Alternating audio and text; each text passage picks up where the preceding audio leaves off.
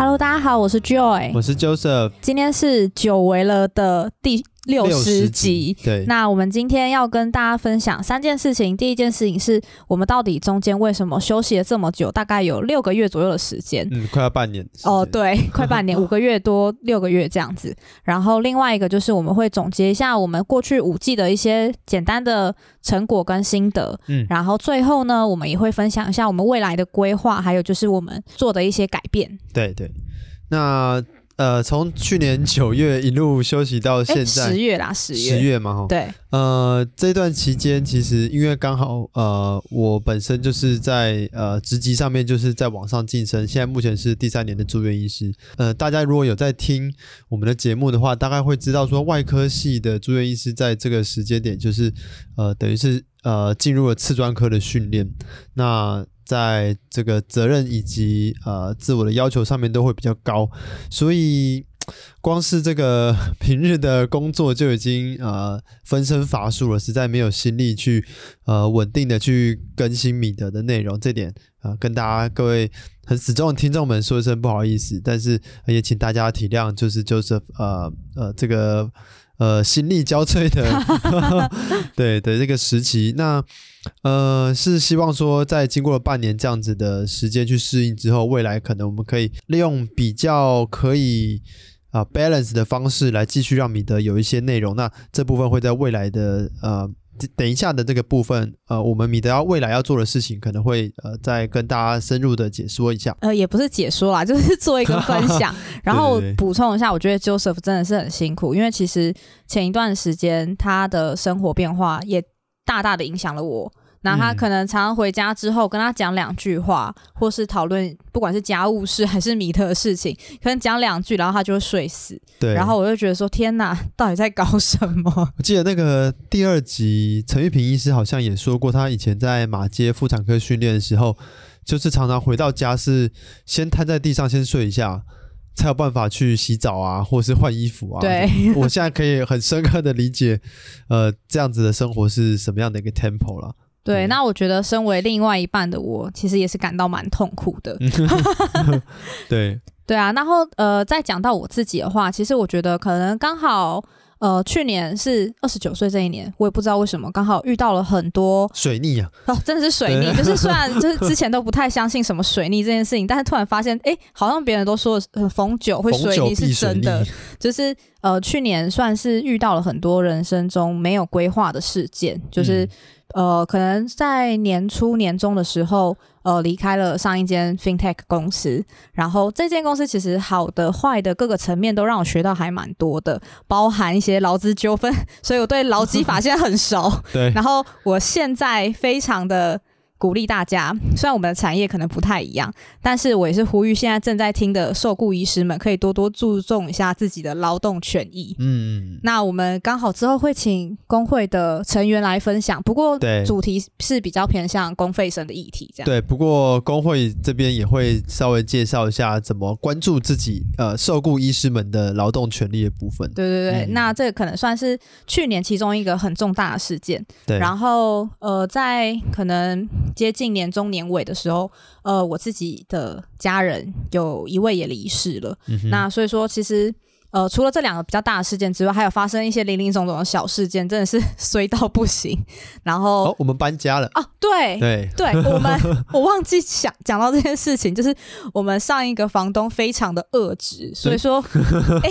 他有在听我们节目，没关系，他一定没有在听，就是他非他非常的恶质，然后，所以我。导致我对于房屋合约的契约这一块也有非常深入的研究，嗯，所以大家租屋的时候真的要慎选房东，不然会非常的麻烦。对，嗯，然后总之就是发生了很多大小事件，所以呃，我自己个人这边或是家庭这边都也需要一些时间沉淀一下自己对生活、工作还有自己的期待，还有一些价值取舍。那哦，顺道分享一本我自己近期一直在看的书，就是那个弗洛姆的。爱的艺术，这个书名弗洛姆哦，对，弗洛姆 from 的爱的艺术。嗯。那这本书其实书名听起来很俗烂，然后也不知道他在干嘛，但它其实是一个跨世代还蛮经典的一本书。那它是一九五六年就出版了。呃，我看里面其实年长到可能像是陶晶莹、詹宏志这一类的人，这么算年长的人吗？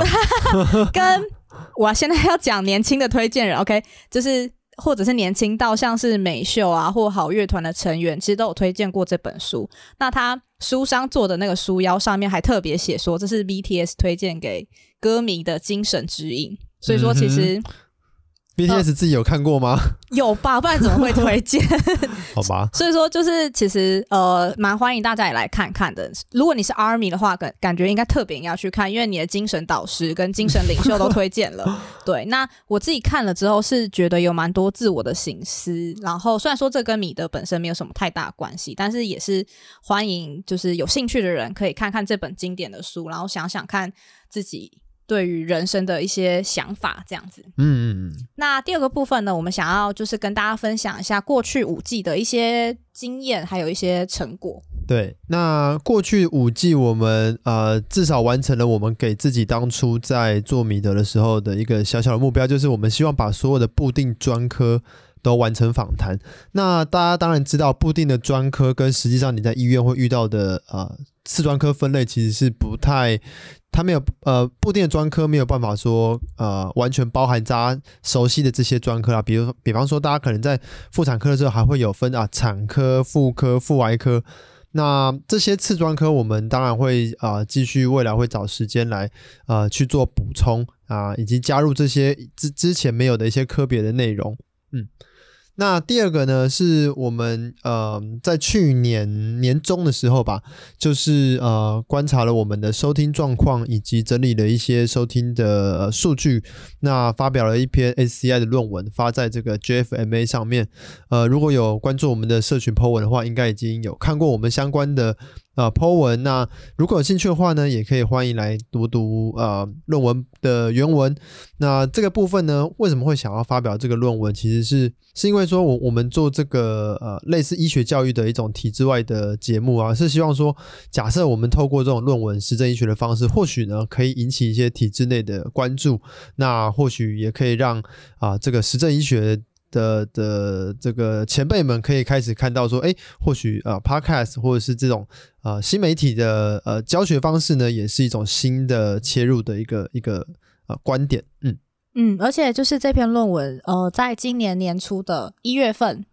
刊出来了啊，对对对，二零二二年的第一篇对的第一页，对，所以说其实对我们来说也是一个还蛮激励性的一个。小小鼓舞，这样。对对对，希望未来还有机会可以有新的呃研究的方向或者题目，可以尽量把米的人物志在做的这些事情可以更实证，可以啊、呃、更打入体制内的一些一些观点这样。然后再来呢，我们也要分享一下说未来米的人物志跟生活志的一些未来会录制的主题方向跟一些步调。对，那基本上呢，我们未来可能大家知道，我们过往都是人物志。的内容比较稳定的在产出嘛，嗯，但是我们其实现在想要让生活质的内容跟人物志的内容可以再更平分秋色一点，再多一点，因为我们觉得，呃，可能也是二十九岁的反思，我们现在想要让我们这个私下或者是业外在经营的这个 podcast 频道跟我们的生活步调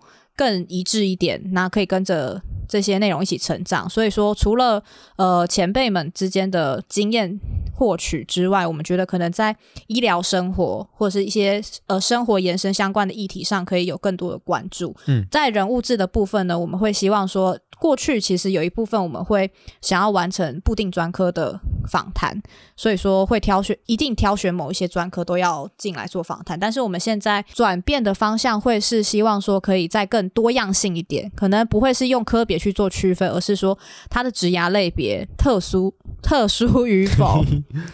然后去做分享这样子，嗯，呃，我们可以先偷偷的预告一下，就是我们最新会上的两集，一集分别是后来没有在当医生的。嗯，对，因为家医科医师，对，然后他后来去做了保险经纪，对，全职的保险经纪业务员，对。然后我们会分享的第二集，主要会是一位蛮资深的医师，然后他是去日本求学，然后职业，然后甚至自己在那边已经开了在日本开诊所，对，而且是开了两间了，呃、对对。所以说，呃，他们的生命历程其实就都蛮不一样的，嗯、也。比较跳脱我们之前可能锁定在专科的一些想法上。对对对最后呢，我们呃也会把前面五季的一些人物志和生活志的访谈内容，把它。